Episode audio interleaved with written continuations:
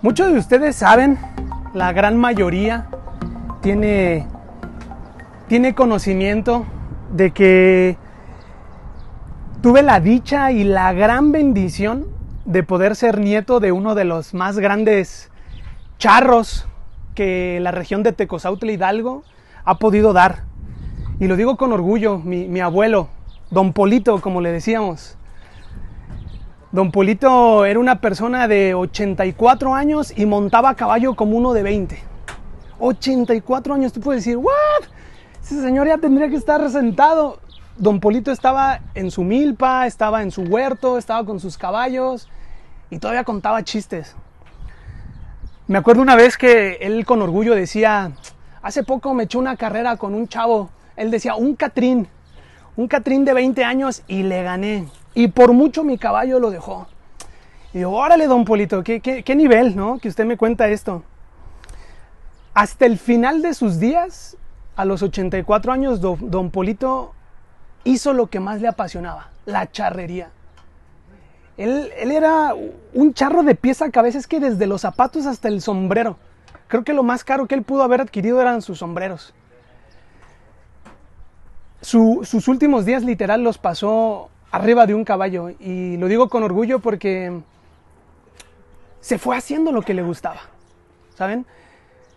Yo ya no pude, eh, como coloquial decimos, no pude darle el último adiós, ya me encontraba yo en Guatemala en el 2015, él pues falleció, falleció en el 2015, en julio, me acuerdo, yo estaba próximo a cumplir mi, hacer mi cumpleaños, valga la redundancia, mis padres dándome la noticia, pues estaba a 1400 y feria kilómetros de distancia. Y obviamente mi corazón se partió porque pues me separaba de un ser querido. Un ser querido que le daba identidad a su nieto.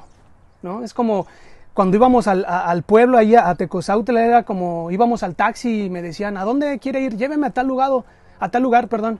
Y decían, ah, con Don Polito. Le digo, sí, soy su nieto. Y era como que, ah, cuénteme, ¿sabes? O sea, me daba identidad del pueblo, en el pueblo donde estaba el ser nieto de Don Polito, ¿no? Entonces cuando mis padres me cuentan esto, sí con el corazón triste, pero alegre, porque mi abuelo, aparte de ser charro, era hijo de Dios. Mi abuelo, aparte de ser charro, era una persona que modelaba a su manera el Evangelio. No fue el mejor padre, no fue el mejor hijo, no fue el mejor abuelo, me consta, eh, pero era, era un hijo de Dios. Y hasta sus últimos días, él dio gloria a Dios con su forma de vida. Años después, cuando regresaba de vacaciones, una vez fuimos a donde sus restos hoy yacen. Y mis tías con, con, lágrimas en los ojos decían, bueno, ahí está mi papá. Y yo les decía a mis tías, es cierto, su cuerpo está ahí, su cuerpo hoy duerme, hoy descansa en este lugar pero su alma está con su Creador. Su alma hoy está con su Padre y aguarda la segunda venida de su Señor y le volveremos a ver. Como aquel corito evangélico que dice, cuando allá se pase lista, fielmente a mi nombre, yo responderé. Ahí estará don Polito, no sé si con caballos, si con su riata o qué, pero allí estará, estoy seguro. Su vida dio fe y ejemplo de esto. El tema de, de, hoy va bien en línea con la historia de Don Polito. La resurrección y segunda venida de Jesús nos da esperanza. Cuando estábamos en la tumba de Don Polito viendo que ahí yacían sus restos, yo decía, le voy a ver, le volveré a ver a Don Polito. Tengo esperanza que mi Señor, su Señor, le levantará de entre los muertos. La, resurrección y la segunda venida de Jesús nos da esperanza. En el capítulo 4 de, de Primera de Tesalonicenses, Pablo explica al inicio del versículo 1 al 12 la clase de vida que agrada a Dios. Una vida que no está envuelta en una serie de vicios que él menciona, no tan extensa como en otras cartas, pero sí hay una vida que agrada a Dios. No podemos desconectar lo ético, lo moral de lo bíblico. Dios es un Dios ético y moral también. Pero también Pablo en los versículos 13 al 18 dice que esta vida que agrada a Dios aguarda en la promesa de una esperanza futura en Cristo Jesús, que incluso se aplica a los que ya han muerto. Primera de Tesalonicenses 4, 13 al 18. Así que te voy a pedir que me acompañes con tu vista a la primera carta a los Tesalonicenses, capítulo 4, versículos 13 al 18. Capítulo 4, 13 al 18 y voy a leer en nueva versión internacional. Sígueme ahí por favor con tu vista. Los traductores de esta versión la han titulado esta porción como La venida del Señor. Y dice así, Hermanos, no queremos que ignoren lo que va a pasar con los que ya han muerto, para que no se entristezcan, fíjate, como esos otros que no tienen esperanza. Versículo 14 y dice Pablo, ¿acaso no creemos que Jesús murió y resucitó?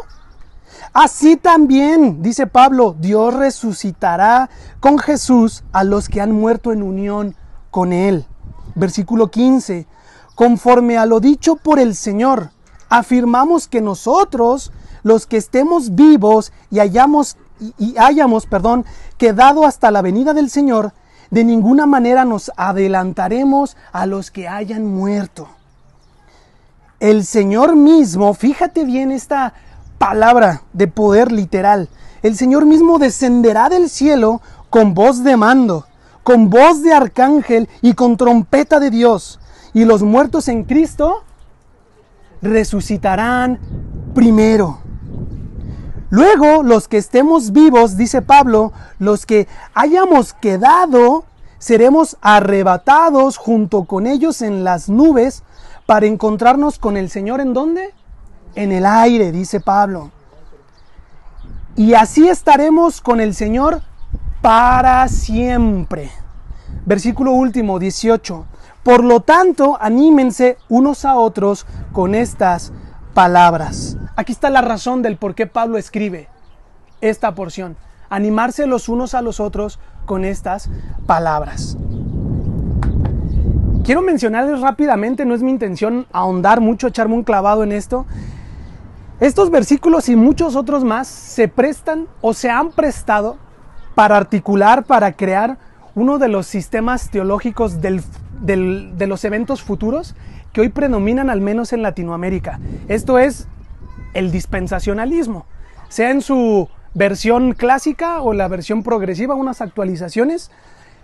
Estos versículos han servido para eso, el dispensacionalismo, entre muchas otras cosas, hablan del rapto, de la gran tribulación, del juicio del trono blanco. Son divididos en siete dispensaciones que han de ocurrir posteriores a la venida de nuestro Señor.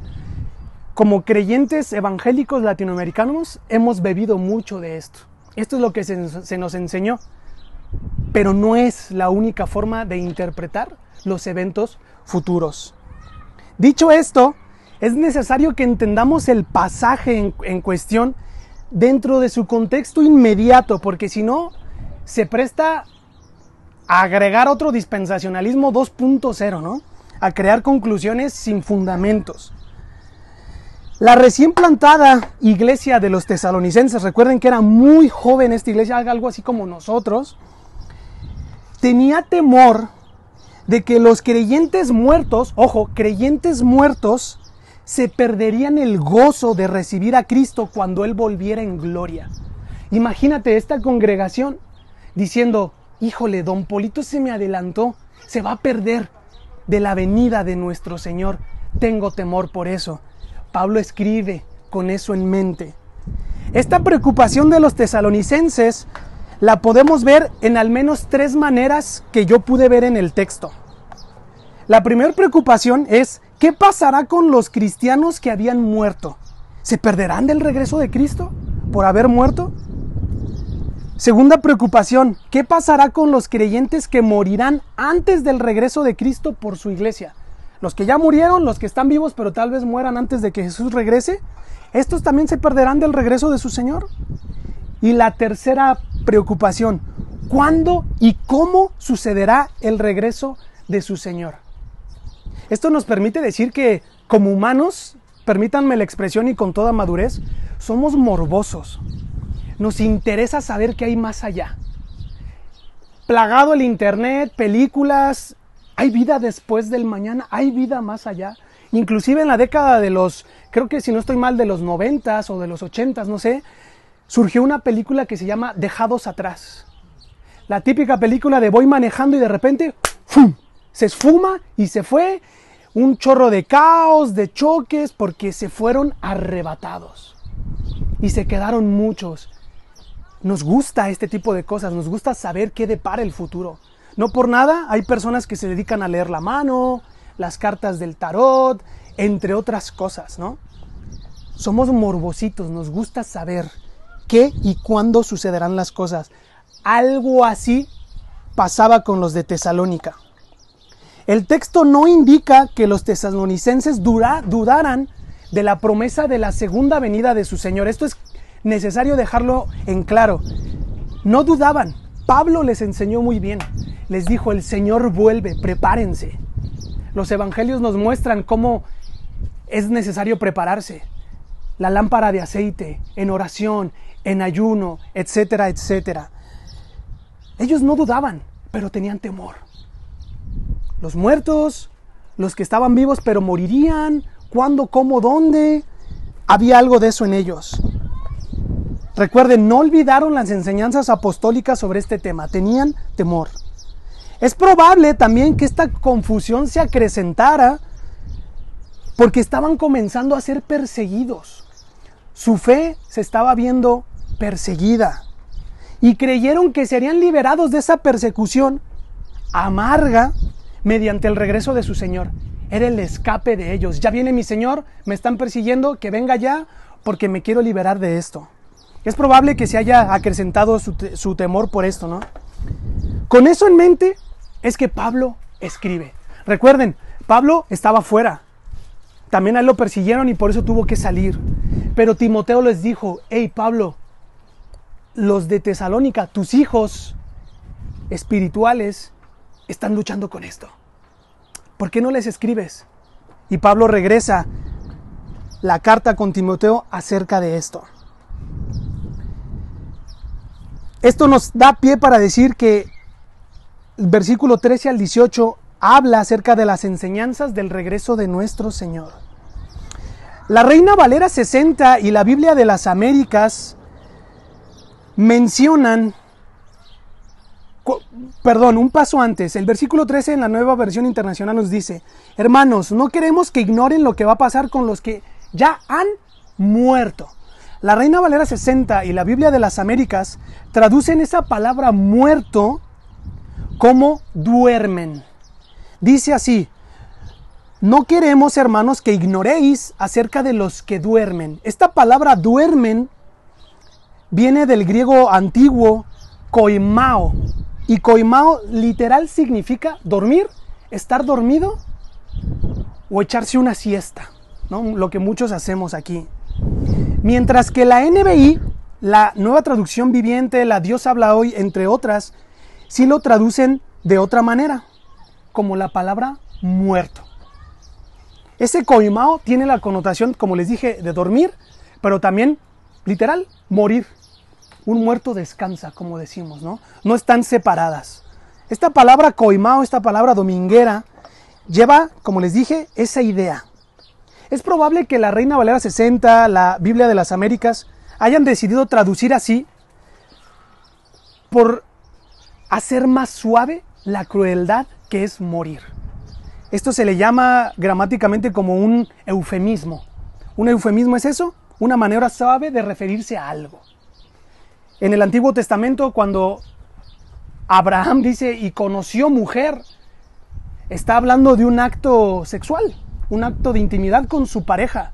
Pero dice conoció mujer, un eufemismo para hacer referencia suavemente a que tuvieron intimidad sexual. Esa es la idea con el eufemismo que también aquí varias versiones hacen. Para no decir muerte, dicen dormir, pero están ligadas, están íntimamente ligadas. Esta palabra se usa en varias ocasiones a lo largo del Nuevo Testamento para hacer referencia a que el cuerpo duerme. Acuérdate, don Polito, sus restos, lo que le dije a mis tías. Sí, su sus restos yacen aquí descansando. Don Polito, su cuerpo hoy duerme, ¿no? Ojo, el cuerpo duerme, mas no el alma. Esto es claro, dejarlo en sus mentes. El cuerpo duerme, pero el, alma está en el paraíso, en otro lado. Ya lo vamos a ahondar después. Este coimao se hace, se, hace presente en el Nuevo Testamento con la hija de Jairo. ¿Cuántos recuerdan la, la historia de la hija de Jairo? Jairo va y busca al Señor y le dice, hey, mi hija está enferma, casi se está muriendo, ven a verla. ¿Y qué es lo que dice Jesús? La niña no está muerta, sino, sino que duerme. Mira, se me enchinó la piel. Y palabras y, versos más adelante dice, niña, levántate tú que duermes. Talita Kumi. ¿Se acuerdan? Que dice la, Reina Valera 60 así. Entonces esa, esa palabra viene del coimao, ¿no? Muerto sinónimo de estar dormido. Pero también el Nuevo Testamento en Hechos 7:60, capítulo 7, versículo 60, narra la historia de Esteban, el primer mártir de la iglesia temprana judeocristiana. Murió a causa de su fe. ¿Por quiénes? Por los maestros de la ley. Pablo, el que hoy escribe esto, era el perchero de los que apedrearon. Él cargaba los abrigos de las personas que le apedrearon y él lo consintió. ¿Tuvo una transformación? Claro está. Después se volvió uno de los mayores apóstoles de la fe cristiana. Cuando Esteban estaba siendo apedreado, dice, dice Hechos 7:60, y cayendo de rodillas, clamó en voz, en alta voz, Señor, no les tomes en cuenta este pecado. Y habiendo dicho esto, durmió, murió, descansó su cuerpo. Y última referencia que pude darme cuenta yo es la relación que tenía Jesús con Lázaro, su amigo en, la chaviza hoy diría su intimis, ¿no? Su best friends forever. las hermanas de Lázaro fueron a buscar a su Señor, a Jesús, y le dicen, hey, mi hermano está a punto de morir, ven, yo sé que tú vas a hacer algo. ¿Y qué dijo Jesús? Jesús estaba cotorreando, estaba hablando del Evangelio por ahí y dice, tranquilos, nuestro amigo duerme pero voy a despertarle. ¿Logras darte cuenta de la relación entre morir y dormir del cuerpo? Íntimamente ligado. En todos los casos, fíjate, Jesús no estaba hablando del alma, sino del cuerpo. Clara separación, ¿no? De acuerdo a Lucas, a segunda de Corintios, Filipenses y segunda de Pedro, sabemos que el alma del creyente, del cristiano, va directo al paraíso.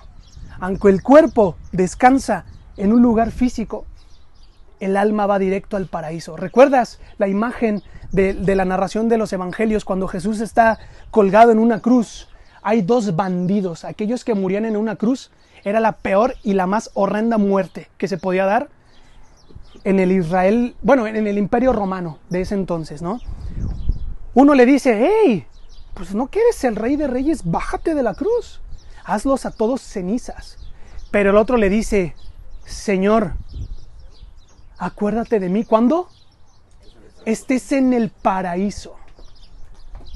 ¿Y qué le dice Jesús? De cierto te digo que tú tomarás parte conmigo en el paraíso. Nos deja ver que el arma del cristiano va directo al paraíso. En la resurrección Fíjate, en la segunda venida de nuestro Señor, nuestro cuerpo será despertado y reunido con nuestra alma. Importa tanto el cuerpo como el alma. Y esto lo quiero decir con toda la, sencillez, pero también con toda la responsabilidad posible. No estamos aquí solo para salvar almas, como se nos ha enseñado en este sistema teológico de eventos futuros. Prediquemos para que las almas se salven. ¿Y el cuerpo no va a ser resucitado? ¿Jesús resucitó solo en alma o en cuerpo también? ¿No estaba Tomás, el incrédulo, bueno, no incrédulo, sino el que no creyó, diciendo, ay, ¿a poco si eres Jesús? A ver, deja que yo meta mi dedo en tus costillas. ¿Y qué hizo Jesús? Le dejó y le tocó y dijo, bienaventurados los que creen sin ver. Importa tanto el cuerpo como el alma en el día de Jesucristo. Tenemos la responsabilidad de sí y solo sí predicar el Evangelio donde importe el cuerpo y el alma. Esa dicotomía, esa separación como agua y aceite, no puede ser. No nos lo enseña el texto. ¿Se dan cuenta cómo un sistema teológico puede tal vez nublarnos la vista y llegar a conclusiones un poco descabelladas? Y nos podemos echar un café tú y yo para conocer más acerca de estos sistemas teológicos que nos ayudan a interpretar, más no que son la única forma de interpretar, ¿vale? Estoy tan consciente que hoy mi abuelo descansa y que no está muerto, porque está vivo en Cristo Jesús.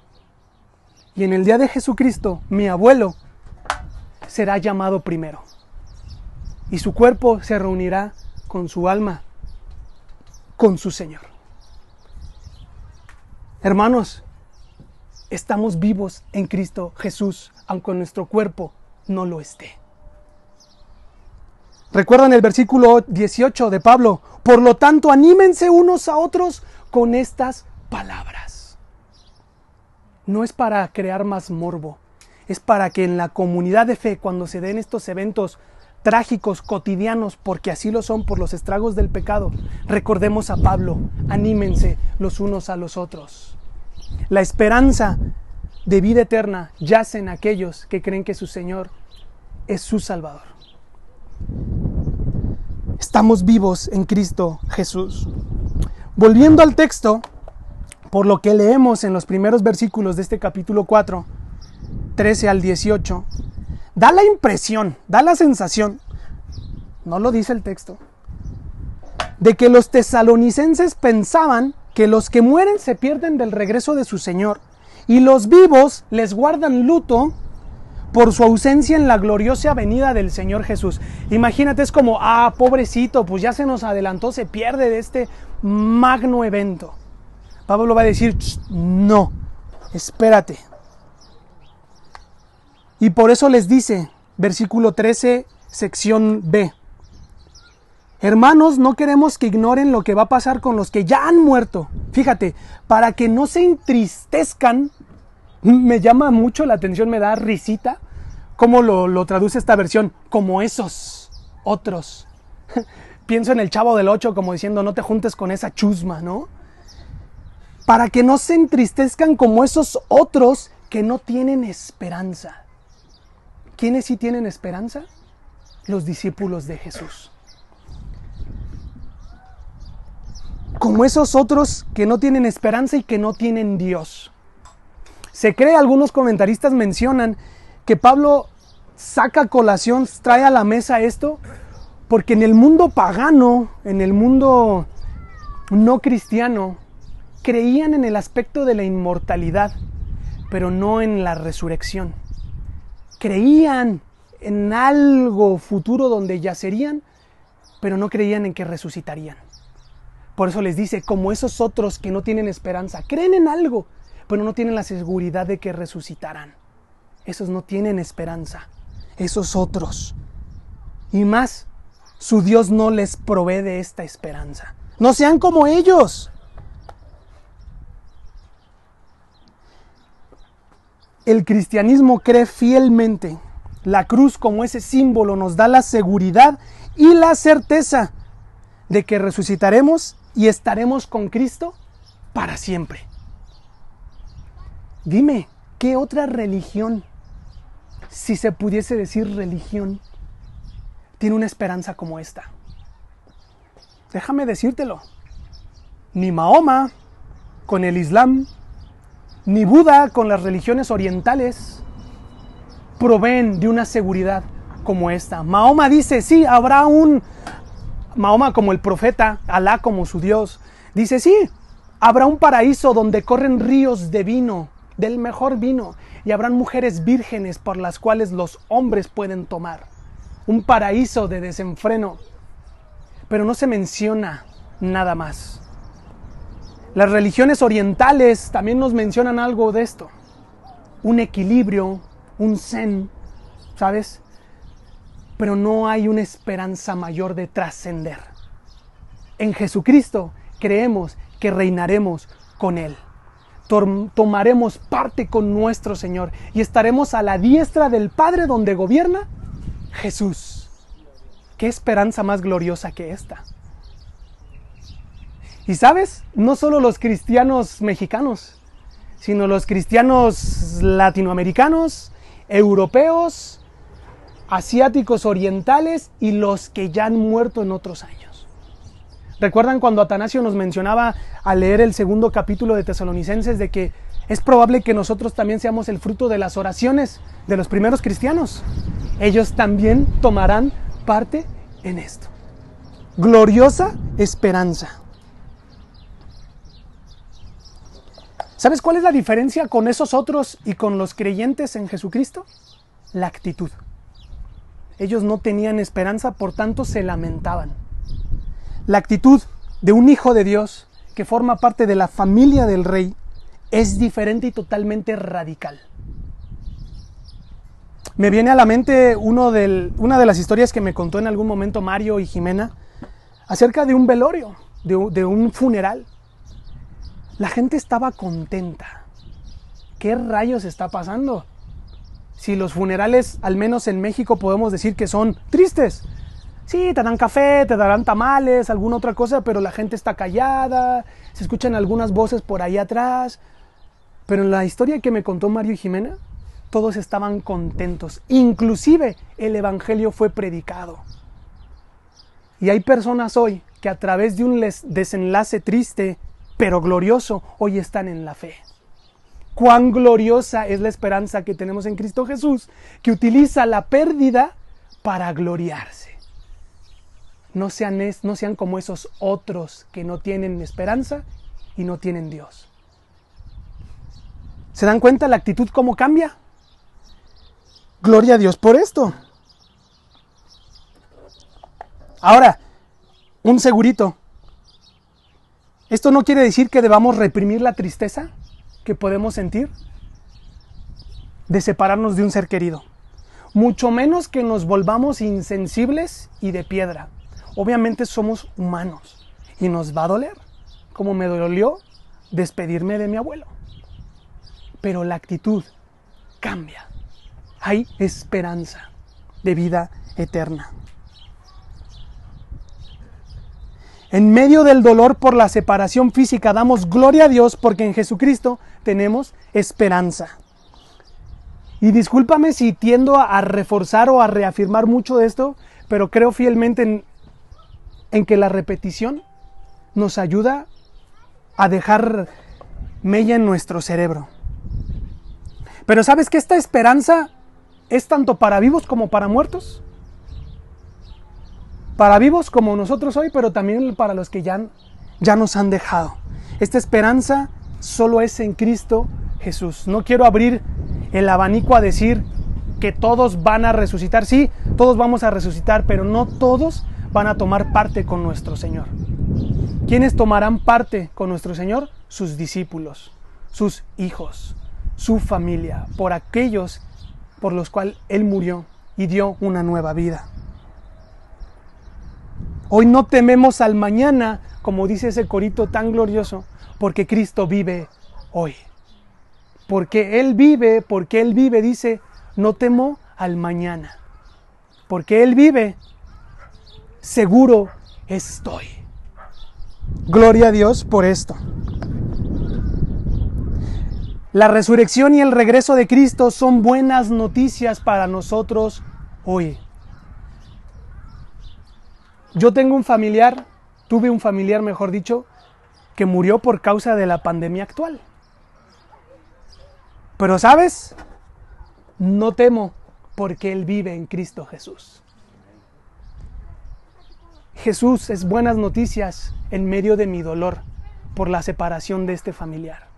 Me recuerda que Él está vivo en Cristo y que está mi tío con su Señor. Su alma guarda en el paraíso con su Señor y en algún momento le volveré a ver.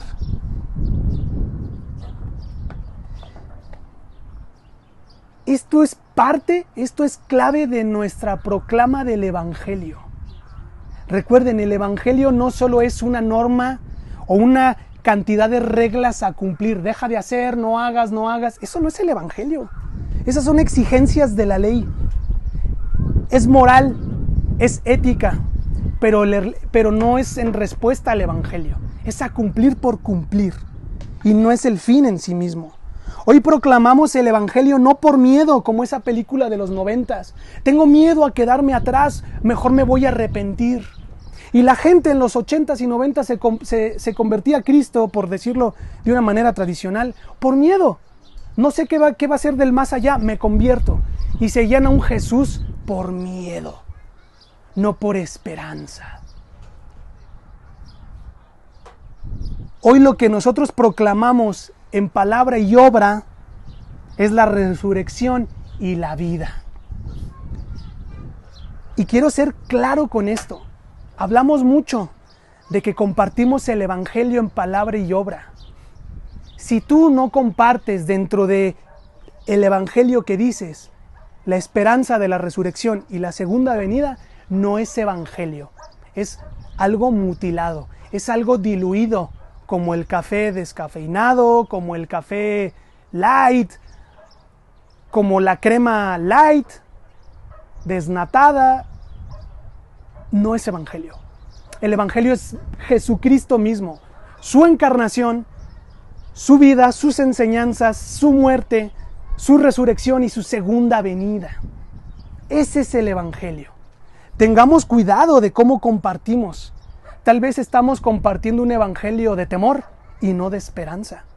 Tal vez estamos compartiendo un evangelio de deja de hacer esto, prívate de esto en vez de esperanza. Tal vez estamos compartiendo un evangelio donde importan más las almas y el cuerpo, ¿no? Y no estoy diciendo aquí que hagamos uso de ese texto que dice que somos templo del Espíritu Santo y que ya lo rayoneaste, ya lo tachoneaste, ya lo ya le hiciste un hoyo, para nada está hablando el texto de esto.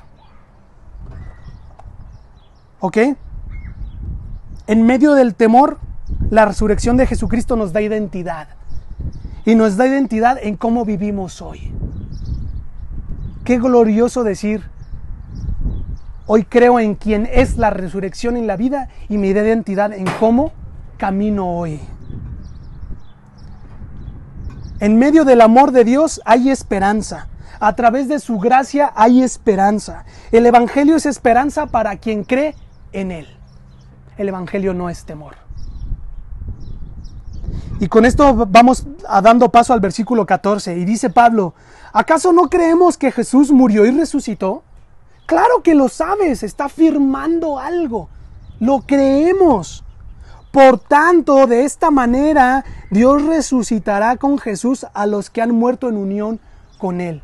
Como creemos que Él murió y resucitó, con esa misma seguridad, Dios resucitará con Jesús a los que han muerto en unión con Él. El tema de la resurrección es inseparable de la venida del Señor. Una subsiste con la otra son preexistentes. No puedes hablar de resurrección sin segunda venida. Y no puedes hablar de segunda venida sin el hecho de la resurrección. ¿Se acuerdan? Les dije que este tipo de pasajes balancean, crean un equilibrio entre nuestra teología y práctica y también hasta nuestras doctrinas, ¿no? Cuando leí este versículo 14 me fue imposible no pensar en el credo de los apóstoles. El credo de los apóstoles dice así, creo en Dios y Padre, Todopoderoso, creador del cielo y de la tierra, y en Jesucristo, su único Hijo, nuestro Señor. Parte más adelante dice, Jesucristo fue crucificado, fue muerto y sepultado, pero también descendió a los infiernos. Pero al tercer día resucitó de entre los muertos, subió a los cielos y está sentado a la derecha de Dios Padre Todopoderoso. Desde allí vendrá a juzgar a los vivos y a los muertos. Y sigue más el credo de los apóstoles. El credo de los apóstoles refleja muy bien los fundamentos de nuestra fe. Pero estos fundamentos yacen en la escritura. No es vana palabrería. Fue resultado de su lectura de las escrituras. Si pudiésemos resumir imperfectamente el credo de los apóstoles, yo diría Jesús murió y resucitó pero también volverá. Este es el Evangelio. Esto es buenas noticias para nosotros hoy.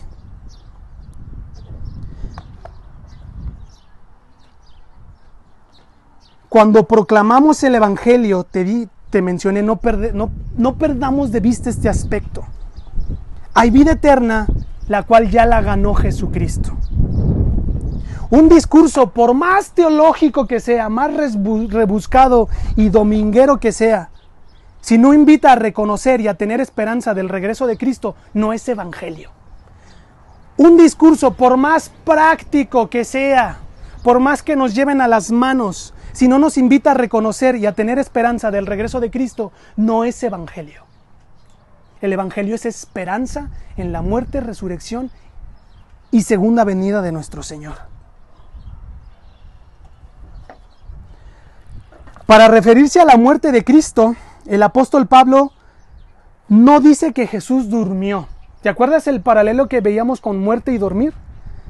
Pablo dice, ¿acaso no creemos que Jesús murió? No dice que durmió. Ajá.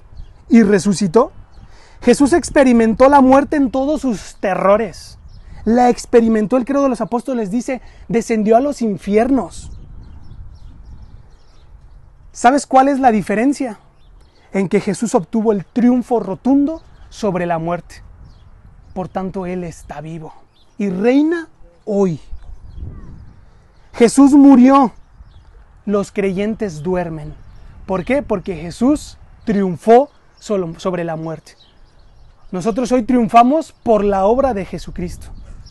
Vamos a dormir, pero seremos despertados resucitados. Porque Cristo murió y resucitó, los creyentes que han pasado a la eternidad duermen en Él y serán resucitados por Él. Esto es importante mencionarlo porque a veces se nos ha enseñado que el Evangelio es individual. Muchas otras doctrinas creen que te puedes ganar la vida eterna. El, catolicismo tradicional medieval enseñaba que las almas iban al purgatorio después de morir. Y tenías que abonar, ahora sí que en pagos chiquitos, como en el Electra, porque tu alma saliera del purgatorio. El purgatorio no es una doctrina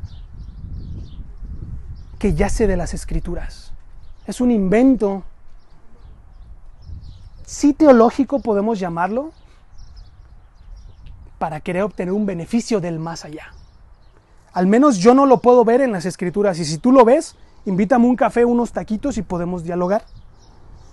No puedes ganar el más allá. No puedes, ahora sí que como vas a los cementerios y compras tu pedazo. No puedes comprar tu pedazo. Si alguien pudiese comprar ese pedazo, ese es Jesucristo y sí lo hizo. Y Él da parte con Él. Entonces decimos que dormiremos, pero resucitaremos por Él no por nuestro pago. ¿Ok? Fíjate lo hermoso que es esto. La promesa es que donde Jesús esté, sus hijos estarán. Donde Él esté, estaremos nosotros, dice Juan 14, 1 al 3. La garantía de esta promesa se halla en la persona misma de Jesucristo. Jesús es suficiente. Es decir, su muerte en su resurrección y en segunda venida nos da la garantía de que tendremos parte con Él. Hasta este punto, Pablo ha contestado de forma general, algo genérica, la pregunta de los tesalonicenses. Los muertos en Cristo no estarán ausentes en el tan ansiado día de Jesucristo. No estarán ausentes, tomarán parte con Jesús. Serán resucitados primero su alma y su cuerpo se reunirán de nuevo. No tengas miedo, tesalonicense. Esto nos permite dar paso al versículo, a los versículos 15 al 17. Dice Pablo, conforme a lo dicho por el Señor, afirmamos que nosotros, fíjate, Pablo se toma en cuenta, afirmamos que nosotros, los que estemos vivos y hayamos quedado hasta la venida del Señor, de ninguna manera nos adelantaremos a los que hayan muerto. Esto es interesante porque Pablo se está tomando en cuenta como si la segunda venida del Señor fuera ya la siguiente semana y dice, yo voy a estar con vida. Dice, los que estemos vivos no nos adelantaremos a los que ya se partieron, a los que ya partieron, sino que ellos van primero y después nosotros, no teman. Es interesante que Pablo se, se cuente entre, entre ellos. Nosotros, a lo largo de los años, sabemos que no fue así. Seguimos anhelando, ansiando la segunda venida de nuestro Señor. ¿Cuándo y cómo? Dice las escrituras que nadie sabe el día ni la hora. Y que vendrá como un ladrón en la noche, cuando menos lo esperen. Para que no nos comamos las uñas pensando cuándo ha de ser.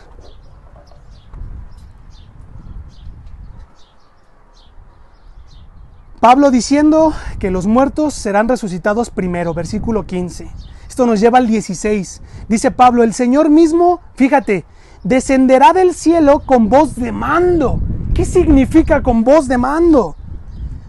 Con voz de arcángel. ¿Qué significa que descenderá con voz de arcángel? Y con trompeta de Dios. Suena muy apocalíptico esto. ¿Qué significa con trompeta de Dios?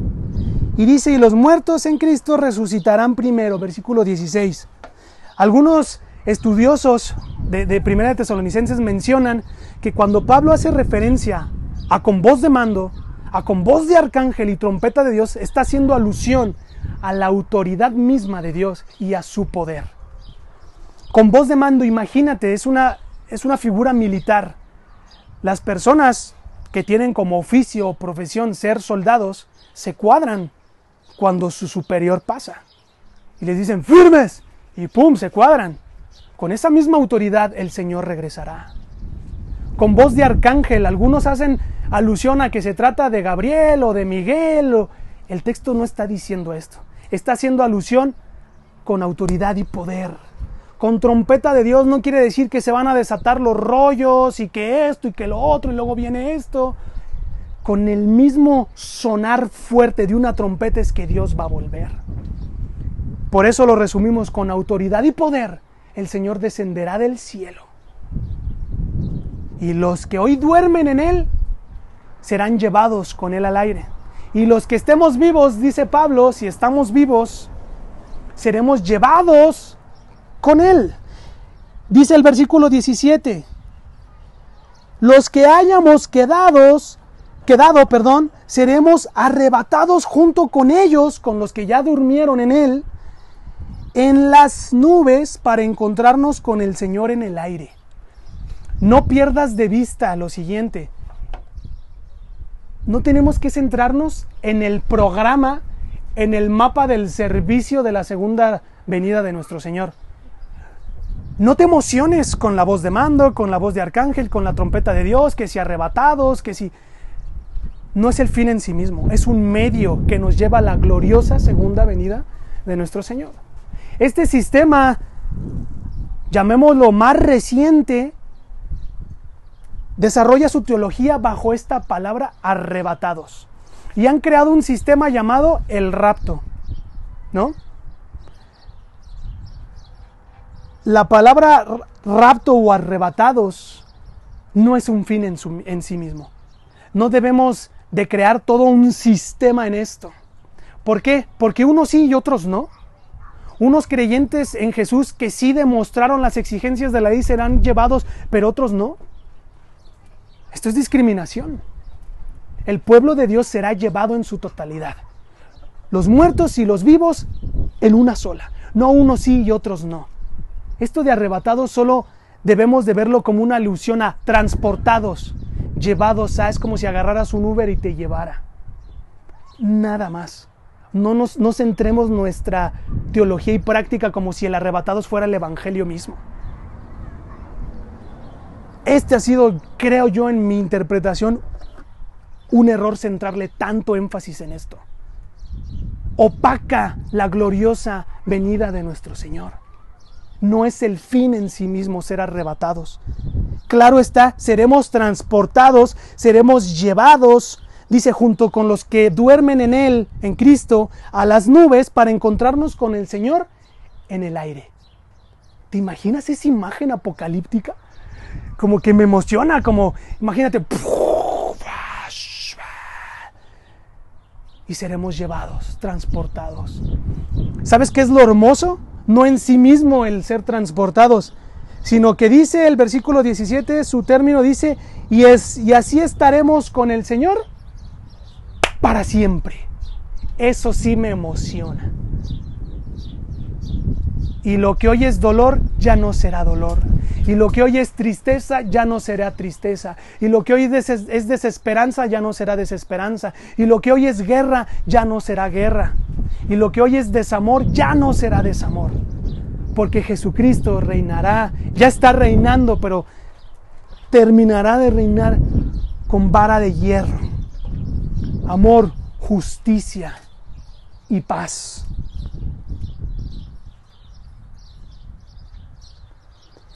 Ninguno de estos eventos, de este programa, de este mapa del servicio de la segunda venida, se compararán con verle cara a cara a nuestro Señor. ¿Te imaginas? Verle cara a cara a nuestro Maestro Jesús. La trompeta de Dios, la voz de Arcángel se va a quedar corta con ver al Mesías cara a cara. Y estaremos con Él para siempre. Pablo termina diciendo, por lo tanto, anímense los unos a los otros con estas palabras. Pablo anima y desafía a sus lectores y por ende a nosotros mismos hoy como lectores contemporáneos. Nos desafía y nos anima a consolarnos y animarnos mutuamente cuando fallece un ser querido. Eso es la iglesia. Esto se va a quedar aquí solo en unas horas y dejará de ser la iglesia. La iglesia está afuera, caminando, dando esperanza, dando paz, dando amor y justicia. Y más a la familia de la fe. Todos aquí, porque así es, no hay de otra, los estragos del pecado así son. ¿Vamos a morir o vamos a ver algún ser querido partir? ¿Te imaginas? Me explota la cabeza pensar que la iglesia va a estar reunida celebrando a las personas creyentes en Cristo Jesús que ahora están con su Señor. Su cuerpo descansará, pero su alma estará con su Señor. Animándose, fortaleciéndose, regocijándose. Una fiesta. ¿Te das cuenta? El cristianismo es radical tocante a la muerte. No tenemos miedo de la muerte, porque estaremos vivos en Cristo Jesús. ¿Te imaginas la iglesia animándose, consolándose bajo esta verdad? Jesucristo es buenas noticias cuando estamos de duelo. Y su iglesia muestra estos ambientes del reino. El mismo amor que nos une en esta vida nos unirá cuando Cristo regrese y reine por la eternidad. El retorno de Jesucristo puede ser en cualquier momento. Él siempre está cerca. Esto nos tiene que llevar a vivir de esta manera, con esperanza y con anhelo de que Él vuelve. Nuestra confianza y esperanza es que donde Él esté, estaremos con Él para siempre. Gloriosa verdad, glorioso evangelio.